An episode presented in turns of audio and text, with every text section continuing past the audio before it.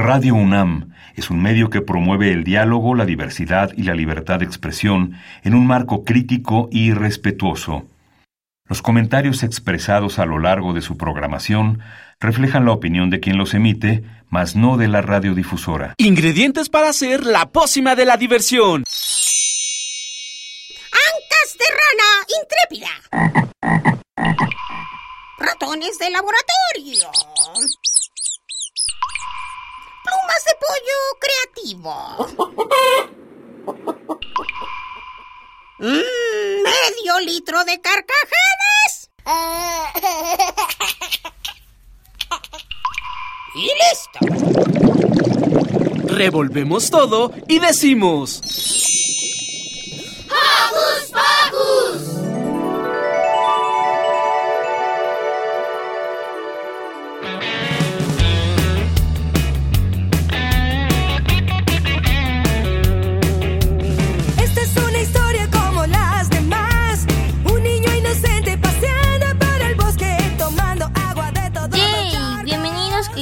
que escuchas este es su programa favorito para los peques y no tan peques. Yo soy Santi y estoy feliz de estar con ustedes. Lo recibo con un apapacho sonoro. Y yo soy Silvia y los saludo con un beso sonoro. Por supuesto, también estoy muy contenta de que nos acompañen como cada sábado. Pero antes de iniciar con el programa, queremos mandarles saluditos a todos nuestros Joco conductores consentidos.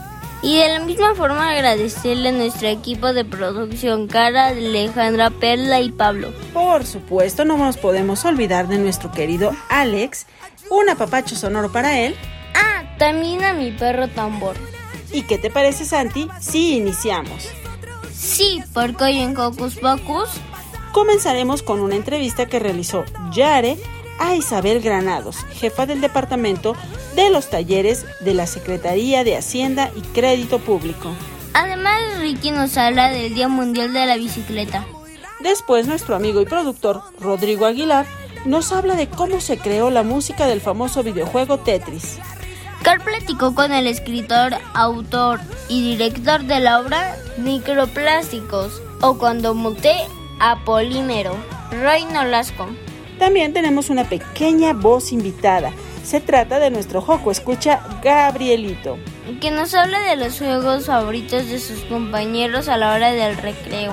Y para terminar, Diego Emilio nos habla de las legendarias bandas de rock The Beatles y The Rolling Stones. con su invitado Youth Radio Beatle.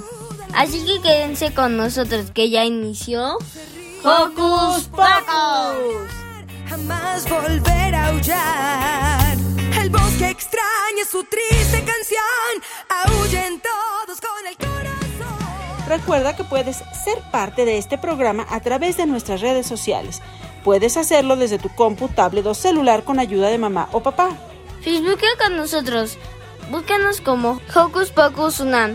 Regálanos un like, comenta y comparte nuestras publicaciones y mándanos sus sugerencias musicales. Y para iniciar este programa, escuchemos Decreto Perruno. De nuestros amigos de la granja del tío Bob.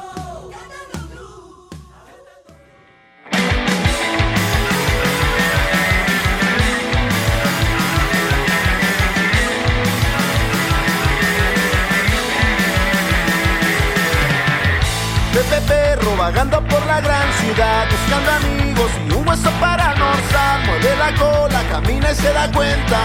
que.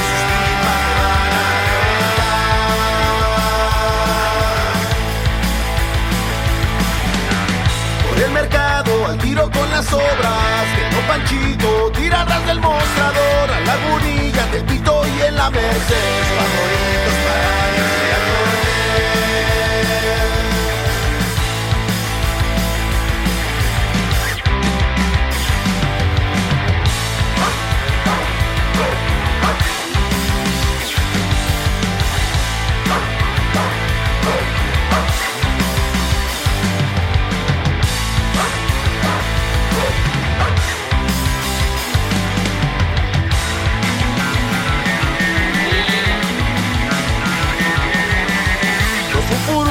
chiflas y marachas. La gente mala y personas que son gachas. Lo han lastimado, corrido, insultado.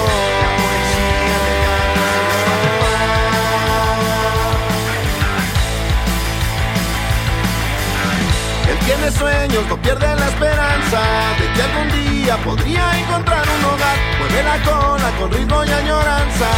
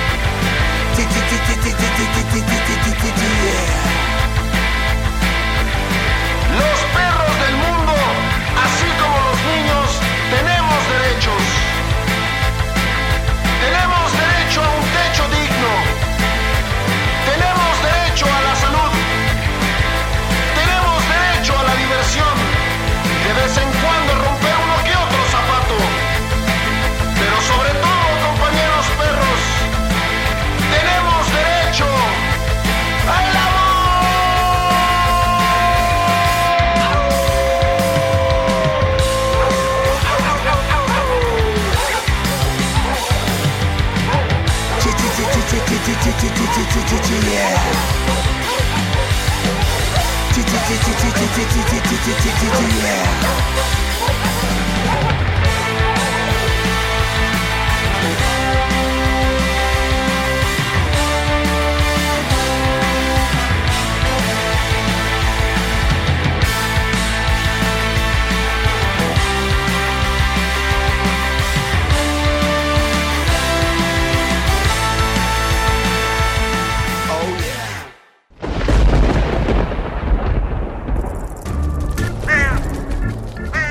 Radios y centellas. Estás en Hocus Pocus. El Centro Cultural de la Secretaría de Hacienda y Crédito Público tiene talleres para todas las edades. Conozcamos los detalles a continuación.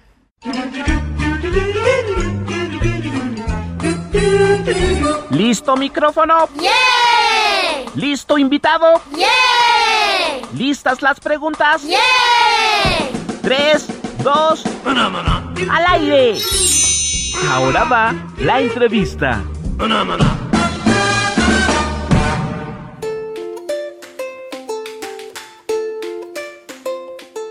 Hola Joco Escuchas, soy Yare. Hoy vamos a entrevistar a Isabel Granados, jefa del Departamento de los Talleres del Centro Cultural de la Secretaría de Hacienda y Crédito Público. Nos hablará de los talleres que tienen para los niños. Bienvenida. Hola Yare, muchas gracias. Por favor, cuéntanos, ¿qué talleres son los que va a dar el centro? Muy bien, te platico de la oferta que tenemos en el Centro Cultural de la Secretaría de Hacienda y Crédito Público. En realidad son varios cursos y talleres para este trimestre primavera 2023 que eh, están pensados para todo tipo de público. Pero en este caso me gustaría platicarles a ustedes los talleres que tenemos enfocado para las infancias, 5 años a las, hasta los 12 años de edad. Por ejemplo, tenemos un muy interesante que me gustaría platicarte. Este se imparte los lunes y es el taller de cuentacuentos con teatro de papel. Va enfocado a un público de 5 a 12 años, como te comentaba, y el horario es de 4 a 6. Aquí los participantes pues abordan desde los cuentos más clásicos e incluso hasta los cuentos que ellos mismos pueden inventar o pueden realizar y todo parte también de teatrinos o algunos escenarios creados con ellos con el recurso del papel y de su imaginación. También tenemos otro taller los viernes que se llama Abra Palabra, un lugar para la creación y la imaginación. Y este taller está enfocado a la lectura, ¿no? a fomentar estos textos para un público también de 5 a 12 años. Y de hecho lo que hacen es que a través del juego, de la imaginación y de la creación empiezan a hacer sus propios cuentos. ¿Tienen cupo máximo? Sí, bien, el cupo para estos talleres es de 25 personas. En este caso, si alguien no puede venir los lunes o el viernes, también tenemos una propuesta muy interesante que se llama Viernes de Peques. Este programa se imparte el último viernes de mes, justo cuando las escuelas incorporadas a la SEP tienen estas reuniones de consejo técnico y pues las niñas y los niños no acuden a la escuela, pueden venir a divertirse a nuestro centro cultural y a partir de las 10 de la mañana tenemos varias actividades pensadas para ellos. ¿Cómo podemos ser parte de los talleres?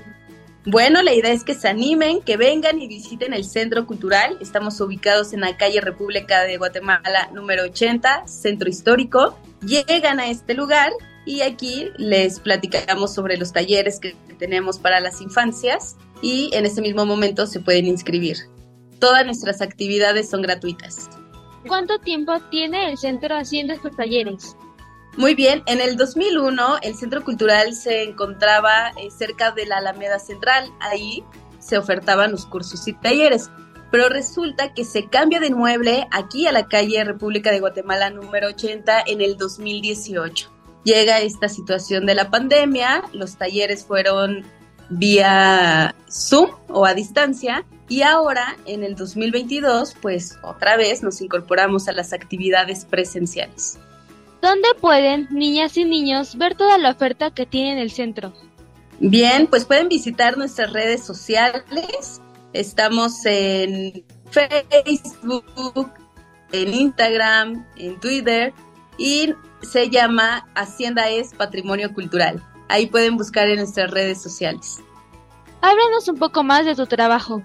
Bien, pues parte de lo que hacemos aquí en el Departamento de Cursos y Talleres es tener toda esta actividad constante con los talleristas, que son la verdad los que hacen toda la magia de crear grandes cursos y talleres. La verdad es que este departamento no sería nada sin ellos, sin grandes profesionistas. Y parte de las actividades, fíjate, más allá de todas estas actividades infantiles que te estoy comentando, pues también se imparten talleres de gispastel, acuarela, dibujo, fotografía, tejido de tapiz e incluso tenemos talleres de teatro, de danza. Entonces, como te darás cuenta, abarca varias disciplinas artísticas. Más allá de un trabajo, pues creo que es una gran divertida la que nos damos aquí en este departamento y bueno, pues la gente sale fascinada, ¿no? Desde los más pequeñitos, jóvenes, hasta el público adulto. ¿Hay talleres para toda la familia? Así es, hay talleres familiares. De hecho, fíjate que tenemos uno en este momento que se llama Canto desde el Corazón. Es un taller de coro y justo está enfocado para toda la familia. Entonces pueden venir las mamás, los papás, acá junto con sus hijos o los adolescentes. Nuestras actividades a diverso. ¿Tienen una fecha límite para inscribirse a estos talleres? Justo estos talleres de los que les he comentado terminan en julio. Tenemos un curso de verano igual, curso de verano infantil, desde los 5 hasta los 12 años. Y después tendremos otro trimestre, que es otoño, a partir de septiembre a noviembre. Es decir, que nuestras actividades duran un trimestre. ¿Cuándo inicia el curso de verano? Muy bien, aún no tenemos una fecha exacta para nuestro curso de verano infantil, pero nosotros nos vamos a estar comunicando con ustedes para hacer difusión y que vengan, lleguen aquí al Centro Cultural y se inscriban. Y por favor, recuérdanos, ¿por qué no debemos perdernos estos talleres? Bien, no se pueden perder la oportunidad de asistir a nuestros talleres porque el lugar en donde se imparte en este gran recinto es muy mágico y de hecho en cada una de las actividades ustedes tienen un acercamiento al arte impresionante. Y aquí con toda esta integración de cursos y talleres, pues ustedes van a poder tener la, posibilidad de manejar muchísimos de los materiales similares a los que utilizan los artistas. Bueno, Isabel, muchas gracias por aceptar la entrevista y ahí vamos a vernos en los talleres.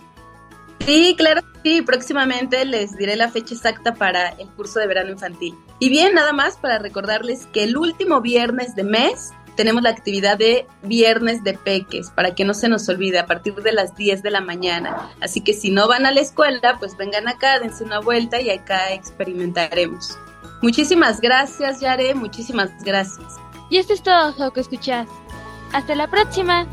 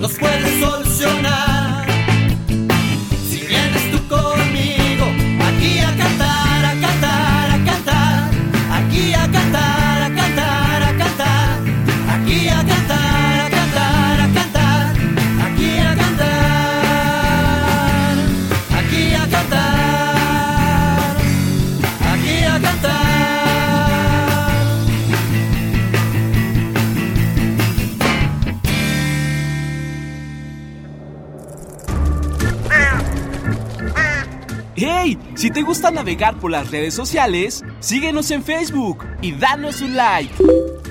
Encuéntranos como Hocus Pocus Unam. Y ahora conoceremos más del Día Mundial de la Bicicleta con la nota que hizo Ricky.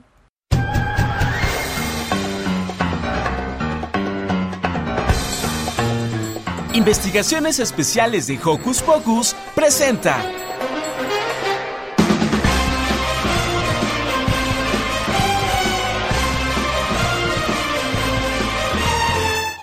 Joco Escuchas, yo soy Ricky y hoy les hablaré de la bicicleta. El primer prototipo fue diseñado por el alemán Carl von Dries en 1817 y se llamó Laufmaschine o Laufmaschine, máquina de correr en español. El término bicicleta se popularizó en Francia en 1860. La primera competencia de ciclismo actual se corrió por primera vez en Francia en 1903. La bici más larga del mundo mide 20 metros. La ciudad de Tianjin en China tiene la mayor cantidad de bicicletas. La bicicleta más cara del mundo está chapada en oro de 24 quilates y su valor es de más de 2 millones de pesos. La velocidad máxima en bicicleta es de 245 kilómetros por hora, lograda en 1995 por Fred Rompelberg. Ramón Candil tiene el récord de mayor tiempo pedaleando, seguido, 86 horas y 45 minutos sin parar. La bicicleta previene enfermedades, ayuda a bajar de peso, disminuye la tensión arterial, fortalece los músculos, ahorra combustible, disminuye ansiedad, evita tráfico, entre muchos otros beneficios más. El 3 de junio es el Día Mundial de la Bicicleta. Yo soy Ricky y me despido. Adiós. Platos,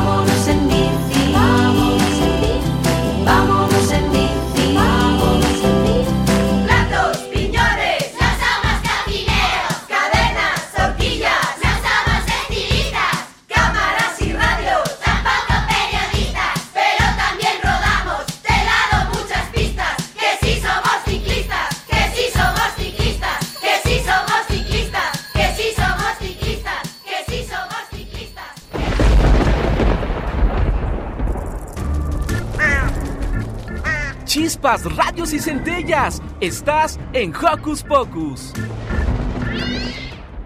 Es momento de nuestra sección musical con nuestro amigo Rodrigo Aguilar, que en esta ocasión nos platica cómo se hizo la música del videojuego Tetris.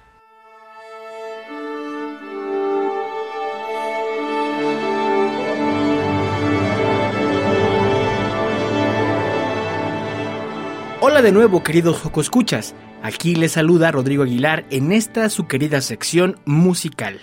El día de hoy hablaremos un poco de música en los videojuegos y es que hace unos días, para ser más precisos, el 6 de junio, se cumplieron 39 años de la creación de uno de los juegos más emblemáticos. Estoy hablando del Tetris. ¿Alguna vez lo jugaste?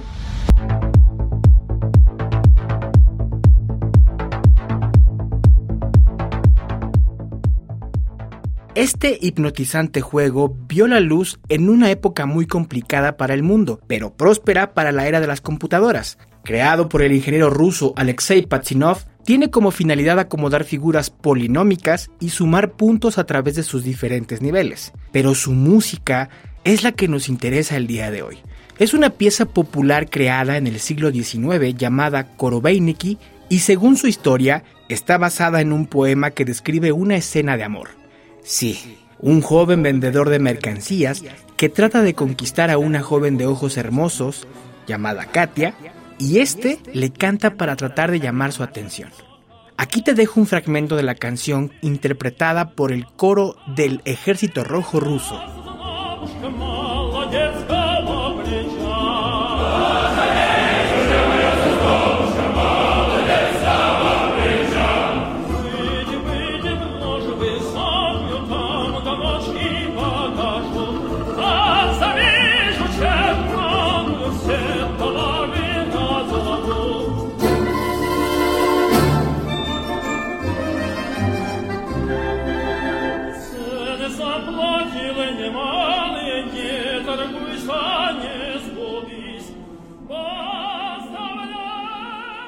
Pero volviendo al tema, Esta pieza musical fue elegida por uno de los compositores musicales de videojuegos japonés conocido como Chip Tanaka, uno de los compositores más prolíferos de todo el ámbito de los videojuegos, y él la utilizó para el lanzamiento del juego en la consola Game Boy de Nintendo, en una versión de 8 bits. La característica particular de estas melodías son sonidos poco instrumentados y creados a partir de programas de computadoras, ya que en aquella época era imposible añadir muchos instrumentos en un videojuego.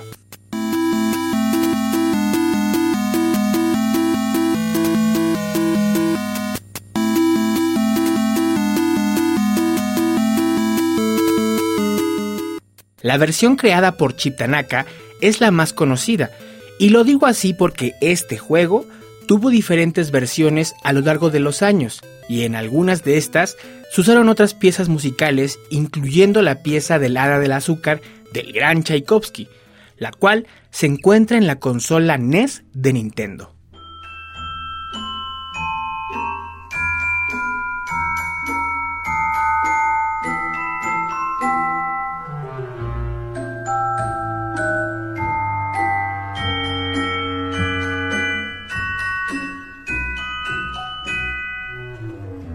Korobei Neki, o mejor conocida como la canción de Tetris, no solo se usó para el juego, también algunos músicos del género urbano la utilizaron como base para sus canciones. Un ejemplo es la versión del rapero español Porta, quien la utiliza para su canción Tetris Rap, e incluso se utilizó como banda sonora de algunas pelis.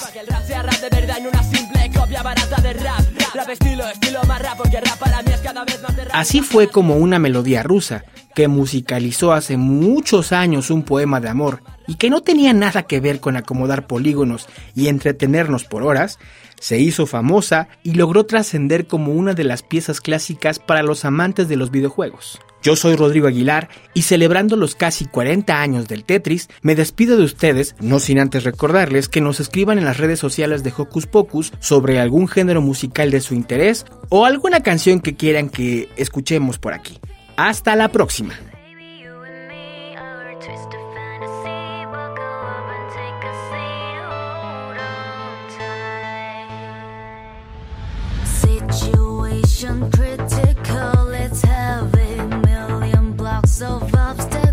you have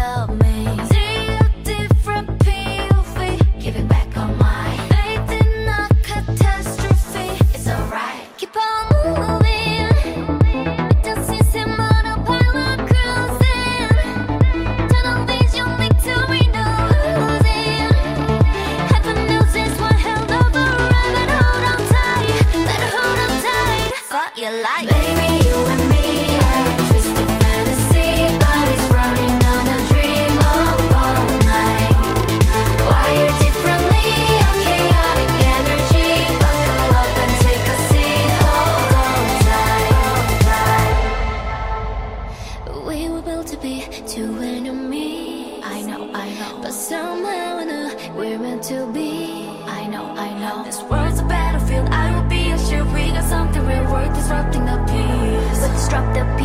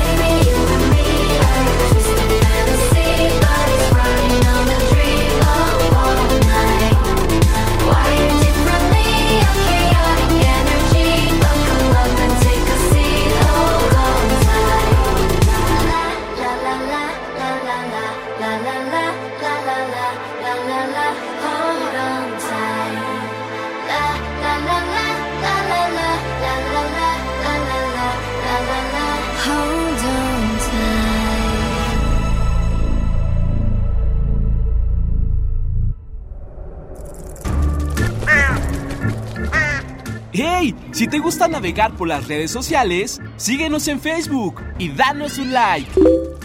Encuéntranos como Hocus Pocus Unam. Seguimos en Hocus Pocus y de volada nos vamos a la recomendación teatral que nos trae nuestra querida productora Car. ¿Qué hacer este fin de semana?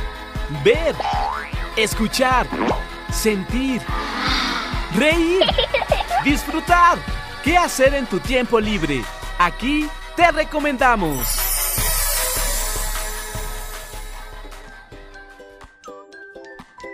Muy buenos días, queridos Popo Escuchas. Bienvenidos a esta sección de recomendación. El día de hoy les tenemos una obra de teatro que a mí me parece que es súper, súper importante y urgente que hablemos de estos temas. Vamos a hablar de la obra Microplásticos o Cuando muté a polímero. Para ello está con nosotros el escritor, actor y director de la obra, Ray Nolasco. Ray, bienvenido. Hola, ¿qué tal? Buenos días. Gracias, gracias por la invitación. Es un verdadero placer estar aquí esta mañana, pues compartiéndoles esto de, de este tema tan importante como bien dices. Gracias a ti, Ray. Y bueno, cuéntanos un poquito para empezar, ¿de qué va la obra? Bueno, pues Microplásticos o Cuando muté a polímero es un espectáculo escénico que, que aborda diferentes mm, vertientes sobre el medio ambiente, pero sobre todo creo que, que lo que termina hablando es sobre el respeto a todos los seres vivos en este planeta, ¿no? Es la conjunción de los diferentes organismos vivos que habitamos en este planeta, el humano, la fauna, la flora y también pues al final nos habla de esta reconstrucción, de esta um, posibilidad de reconstruir, ¿no? A través de, del micelio, de los hongos, de este, esta excelente labor que hacen los hongos, ¿no? Pero claro, todo esto en favor del el respeto. Si, si podemos convivir, que sería lo, ideal, cómo convivir. Y el pretexto, eh, bueno, que no es un pretexto, en realidad es como el detonador, pues es la cantidad de, de plástico que existe ya en, nuestro planeta, ¿no? También es cómo contribuimos, cómo compartimos, cómo aprendemos también, pues a, llevar ese, ese convivio con el plástico que es muchísimo ya el, el que existe aquí. Es un poco de todo. Eso.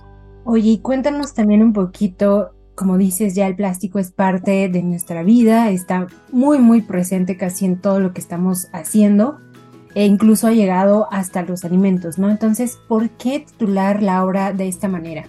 Sí, ¿por qué? Pues porque cuando nos encontramos con, con esta imagen que era una ballena abierta y adentro estaba llena de plástico, pues nos pareció que esa metáfora que efectivamente pues así así estamos, ¿no? Todos los organismos vivos pues prácticamente ya invadidos por el por el plástico. Y de pronto empezamos la investigación y nos y descubrimos que pues sí, que realmente ya se han encontrado microplásticos en la placenta humana, ¿no? Lo cual pues es pues es sí es sí es como hoy grave, ¿no? ¿no? Y de pronto era como, bueno, están en, en, el mar y hay muchas cosas que sabemos este, de esta cantidad, de estas islas que hay en, en, los mares, en los océanos, pero creo que hasta que nos toque a nosotros como seres humanos se nos hace grave. Entonces cuando le ponemos eh, énfasis o pensa, pensamos en la gravedad, justo como ahorita pensar que un feto puede venir o que viene contaminado, ya viene este hibridado, mutado con estas moléculas, ya es cuando hay la gravedad, ¿no? Porque ya nos tocó a nosotros como seres humanos, sin darnos cuenta, pues que en realidad todo el tiempo nos está tocando. Pues obviamente también hay microplásticos en los alimentos, sobre todo en los, en los marinos, ¿no? En el pescado, en, en el camarón. Y estas micromoléculas que no, pues no, no son percibidas a simple vista, pues sí es, o sea, sí hay, sí hay una como una llamada de atención ¿no? a, a, todo esto que está sucediendo porque pues ya no lo, ya no lo vemos, ya no, ya no está al alcance de nuestra vista y cuando hay algo que no, si bien si lo que está al alcance, al alcance de nuestra vista, esa basura que está en la calle, no la levantamos o no nos, no nos importa el arbolito que está cayéndose, destruyéndose, pues menos lo que no vemos, ¿no? Oye, entonces tiene toda una intención esta obra que escribiste. ¿Esperas algo alguna reacción, sobre todo de parte del público infantil? Pues sí, fíjate que al final, cuando se hizo todo este proceso de construcción creativa, nos preguntábamos efectivamente qué buscábamos, ¿no? ¿Qué era lo que queríamos hablar? Si queríamos como denunciar, si queríamos, este, pues también como magnificar, ¿no? Y de pronto encontramos como toda esta posibilidad de la que te hablaba hace ratito del respeto de todo, de la convivencia de todos los seres humanos y también pues de este micro, de este plástico que, está en todos lados, ¿no? Que todo es plástico, esto que traigo puesto de los audífonos, la computadora, los carros, o sea, todo, todo es plástico. Creo que encontrábamos pues el, el uso, el desechable, ¿no? Este plástico de, de un solo uso es el que realmente nos está como, como haciendo mucho, mucho, mucho, mucho daño. Pero también pues planteamos en la historia pues este universo distópico de los personajes ya hibridados, ya están mutados y son híbridos entre plástico y este y seres y carne y hueso, entonces hay una hibridación y hay una ya hay una pérdida de todo de toda la naturaleza. Entonces, en esa búsqueda de Guni, que es una oruga ancestral que todavía sobrevive, que es, es orgánica completamente, se encuentra con Flavia, que es un ser híbrido, y pues hacen todo un camino en busca de, de- de cómo recuperar todo aquello que, que la abuela le comentaba, de toda aquella esa naturaleza que existía, ¿no? Y pues es en esta búsqueda donde descubrimos o podríamos pensar en lo que tenemos, lo que hemos perdido y lo que podríamos seguir perdiendo, ¿no? Claro, hablabas en plural ahorita que mencionabas que era lo que esperan a lo mejor de reacción de parte del público. ¿Quiénes más están contigo? ¿Quiénes más hacen posible esta obra? Bueno, pues está mi compañera Karime Alonso, que es actriz, que hace a Guni. Está este Alan Ramírez Quintana, que él hace a diferentes personajes. Hace a, a uno de los más bonitos e importantes, que es Pestoli, que es un hongo come plástico, que es como la clave para, para la reconstrucción y regeneración del orgánico, ¿no? Y, y además varios más personajes que van saliendo en, en escena, los plásticos, a los polímeros inteligentes, que son unos, pues como los malos que andan por ahí, ¿no? Y un servidor, Reno Lasco, que, que soy quien hago a Flavio Flavia, que es como, digo, es un híbrido. Y está también en la parte musical nuestro compañero José Carlos Cruz, quien hace la música en vivo con algunos instrumentos convencionales, pero también con residuos desechables eh, que, que a los cuales, con los cuales empezó- se trabajó y encontró pues, la musicalidad y también los usa para, para las atmósferas. Y en la interpretación de lengua de señas mexicanas nos acompaña nuestra amiga Eusiris Rostro. ¡Ah, qué maravilla! Tienen a un intérprete mientras está dándose la obra. Exacto, sí, eso sí es importante también que sepan que eh, pueden disfrutar la obra con interpretación de lengua de señas mexicanas por si la comunidad sorda quiere, quiere asistir con toda confianza y con toda seguridad puede hacerlo porque podrá vivir esa experiencia también. Eso me parece maravilloso y además súper incluyente, porque las obras a veces de pronto como que olvidan a esta otra comunidad de los pequeños y de las pequeñas. Ray, ahora escribiste microplásticos o cuando mutea polímero, pero si no hubieses escrito esta obra, ¿qué te hubiera gustado decirle o qué te gustaría decirle a los Joco Escuchas que debemos hacer ahorita en estado de emergencia para cuidar mejor nuestro planeta? Pues yo creo que me gustaría decirles que, que abracemos a la naturaleza, que pensemos que es como nuestro hermano, como nuestra mamá, como nuestro... O sea, es esa mascota que si bien por alguna razón llegó a nuestra casa, porque así lo quisimos, porque nos la regalaron, porque que la, que la, que la abracemos, que la respetemos, que le demos ese sentido como si fuera parte de nuestra familia.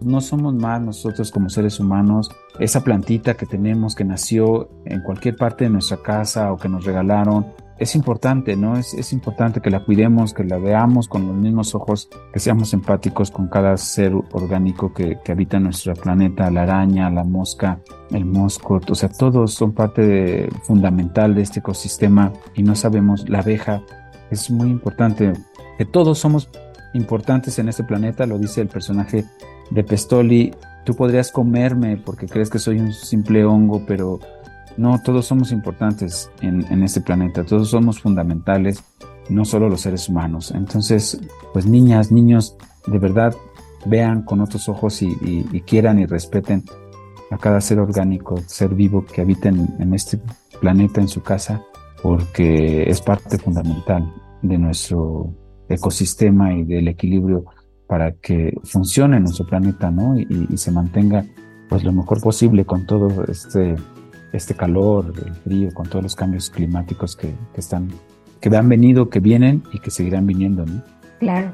Ray, por favor, recuérdanos, invítanos a ver microplásticos o cuando mute a polímero. ¿Dónde va a ser? ¿Qué día va a ser?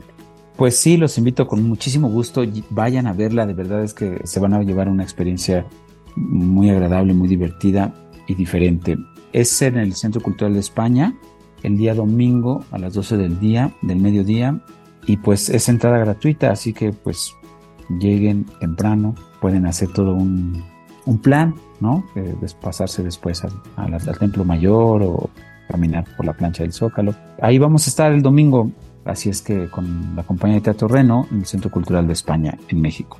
Ray, pues muchísimas gracias por esta invitación. No nos podemos perder esta obra. Además, sobre todo que nos va a dar un poquito de tips para cuidar la naturaleza, acercarnos a ella con respeto, como decías, y encima de todo, pues pasarla súper bien con estos personajes. Y además escuchamos que también para los pequeñines que son sordos pueden incluso ir a verla porque van a tener ahí un traductor imperdible. Y muchísimas gracias, Ray, por estar aquí. Esperamos pues tenerte pronto de vuelta con otra obra así. Bueno, pues muchas gracias a ustedes por la invitación y pues, será un verdadero placer verlos por ahí y que puedan disfrutar de esta, esta obra que además también nada más agrego tantito, está hecha con luz solar.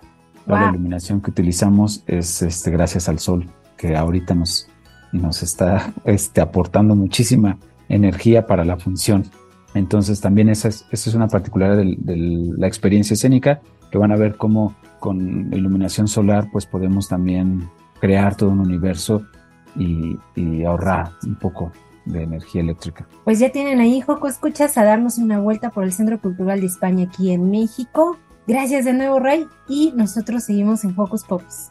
Gracias a ti, Carmen, que tengas bonito día, a todos también los que están escuchando, que tengan un excelente fin de semana. Gracias.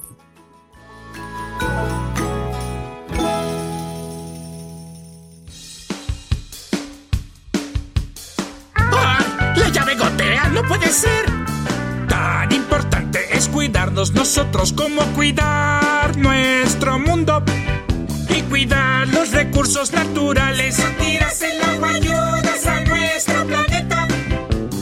Tan importante es cuidarnos nosotros como cuidar nuestro mundo y cuidar los recursos naturales. Tiras el agua,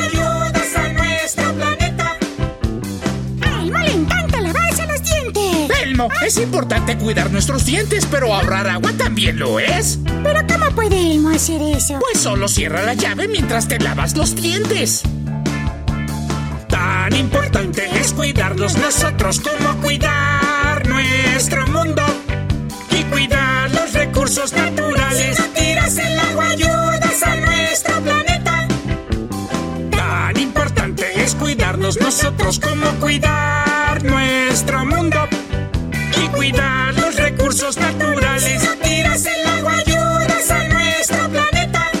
¡Va! ¡Es hora de limpiar mi bicicleta! ¡Bel! Es buena idea cuidar nuestras cosas, pero cuidar el medio ambiente también es importante. ¿Pero cómo puedo hacer eso? Empieza ahorrando agua, solo usa una cubeta en vez de una manguera. Tan importante es cuidarnos nosotros como cuidar nuestro mundo y cuidar los recursos naturales. Si no tiras el agua,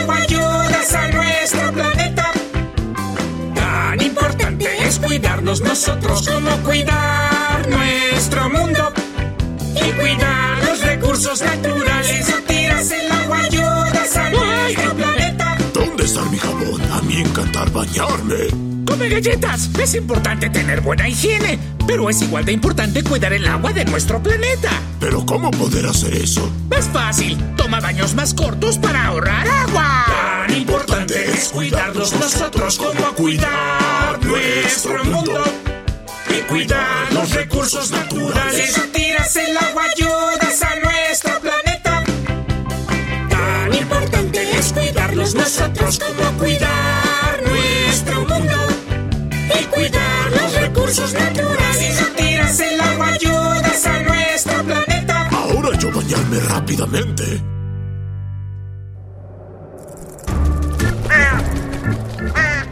¡Hey! Si te gusta navegar por las redes sociales, síguenos en Facebook y danos un like. Encuéntranos como Hocus Pocus Unam. La hora del recreo es sin duda el momento más esperado por niñas y niños. Por eso nuestro Joco escucha a Gabrielito nos habla de cómo juegan en su escuela. Hola Joco Escuchas, soy Gabriel y hoy les voy a platicar a qué jugamos en el recreo. Mi escuela se llama Zimbabue y tenemos un descanso de 11 a 11.30 de la mañana.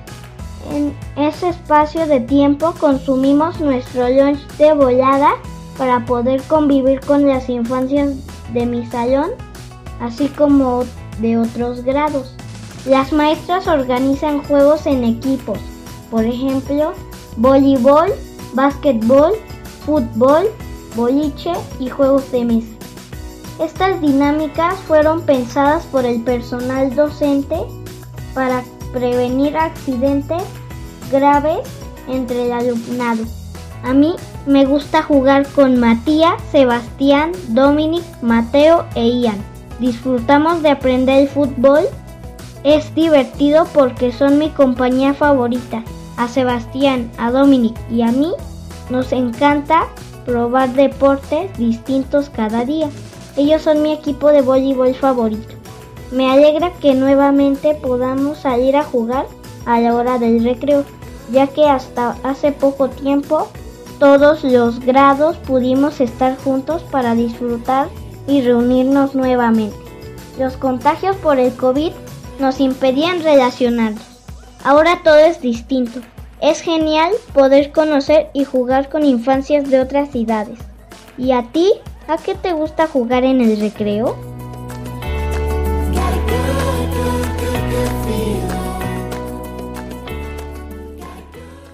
Yo soy nuevo en este barrio y no tengo con quién jugar. Por eso estoy en la calle y amigos debo buscar. En el fondo del pasaje un grupo juega la pelota. Como yo no soy idiota, me ofrezco hasta de arquero. Mira, amigo, no es tan fácil. Tienes que tener primero unos zapatos adecuados que te permitan chutar.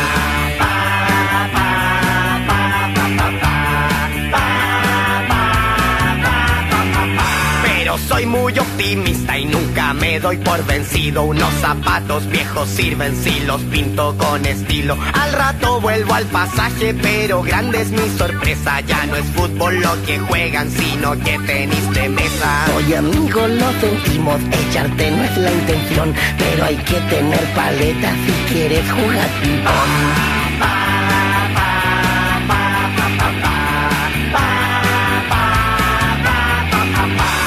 Voy rápido a mi casa y desarmo una maleta, un par de tijeretazos y ya tengo mi paleta. En el fondo del pasaje todavía están los muchachos, pero ya no es el ping-pong lo que enciende su pasión. El ping-pong es un buen juego, pero éramos muy malos. Ahora practicamos hockey y necesitas un palo.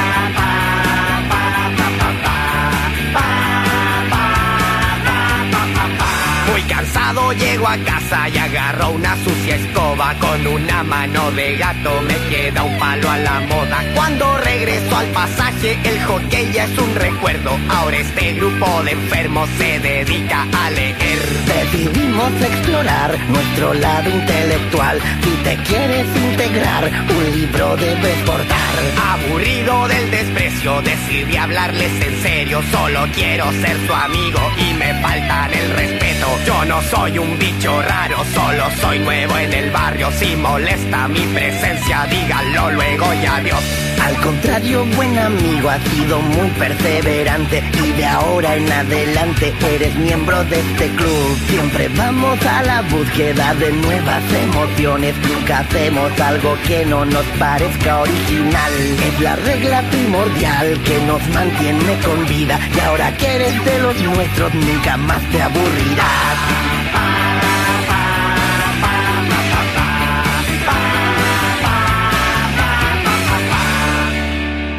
Y ahora escucharemos a Diego Emilio, que esta vez nos habla del clásico rock de The, Beatles y The Rolling Stones. En su época se solía comparar a estas grandes bandas, pero dejemos que de la mano del invitado Jude Radio Virul nos resuelva estas dudas. Esto es Hocus Pocus por Europa.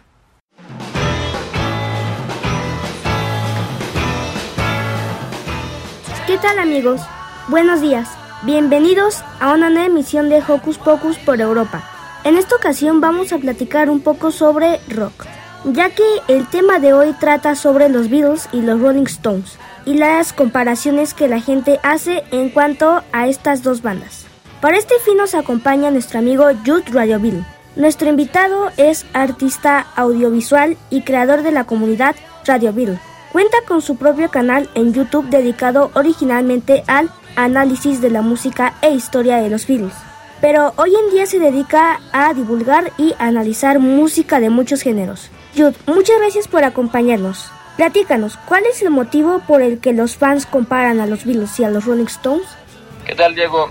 El motivo por el que comparan mucho a los Beatles y a los Rolling Stones, pues creo que es algo que inevitablemente sucedió en la época porque, a ver, poniéndonos en contexto, los Beatles fueron la primera banda boy band, digamos, que logró ser como un fenómeno a nivel internacional. Antes de ellos no había una banda famosa.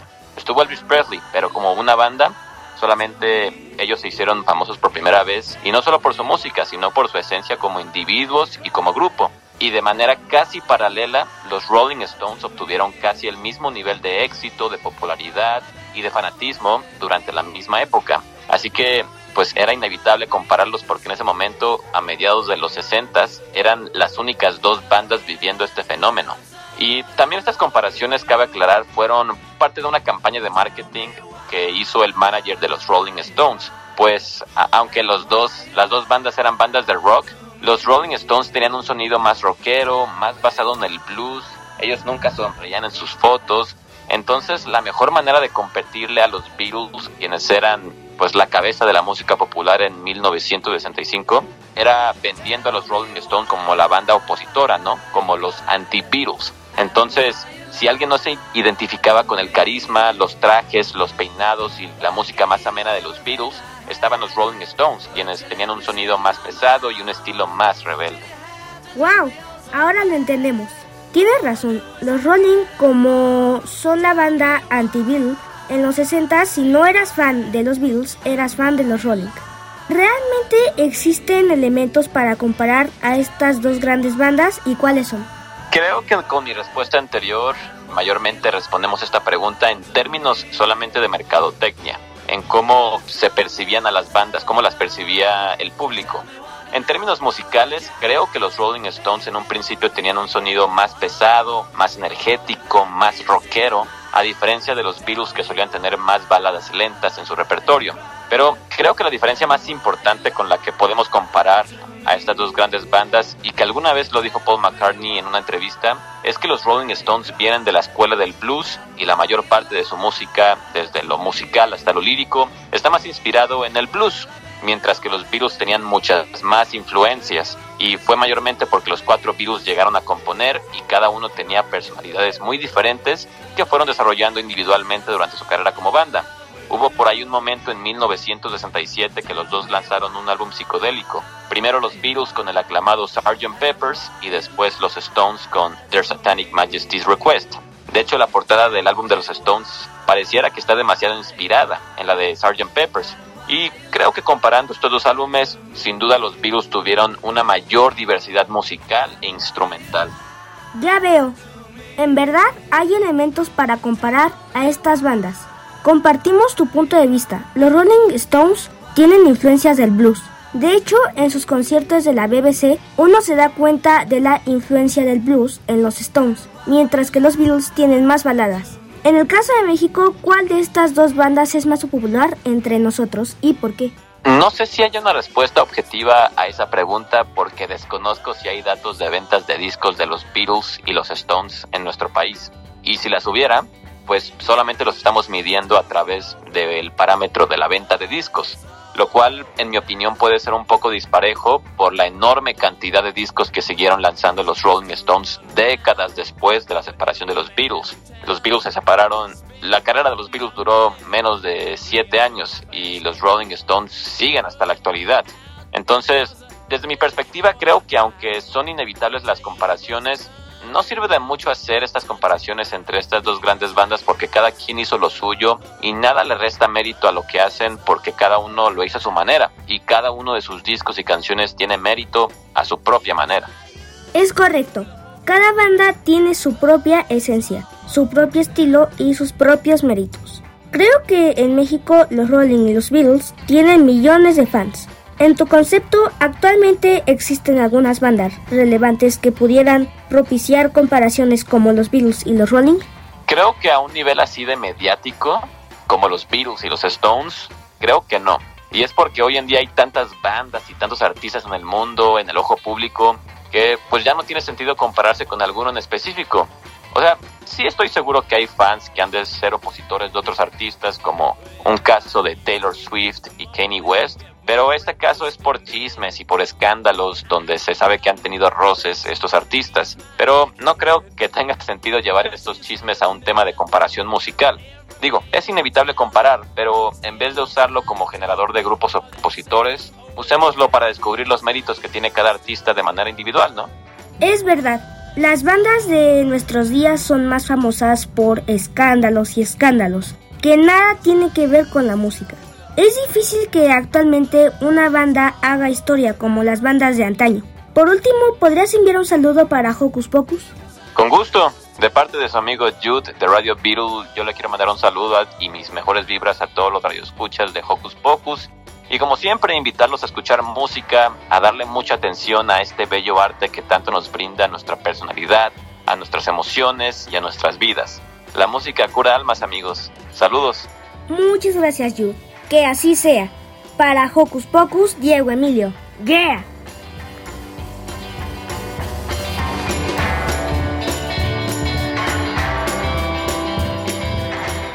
Y así termina el programa de hoy.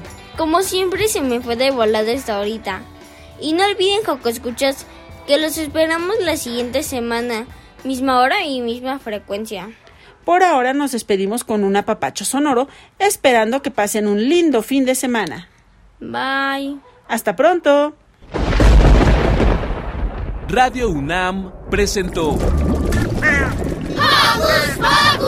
el espacio donde las niñas y los niños usan la magia de su imaginación.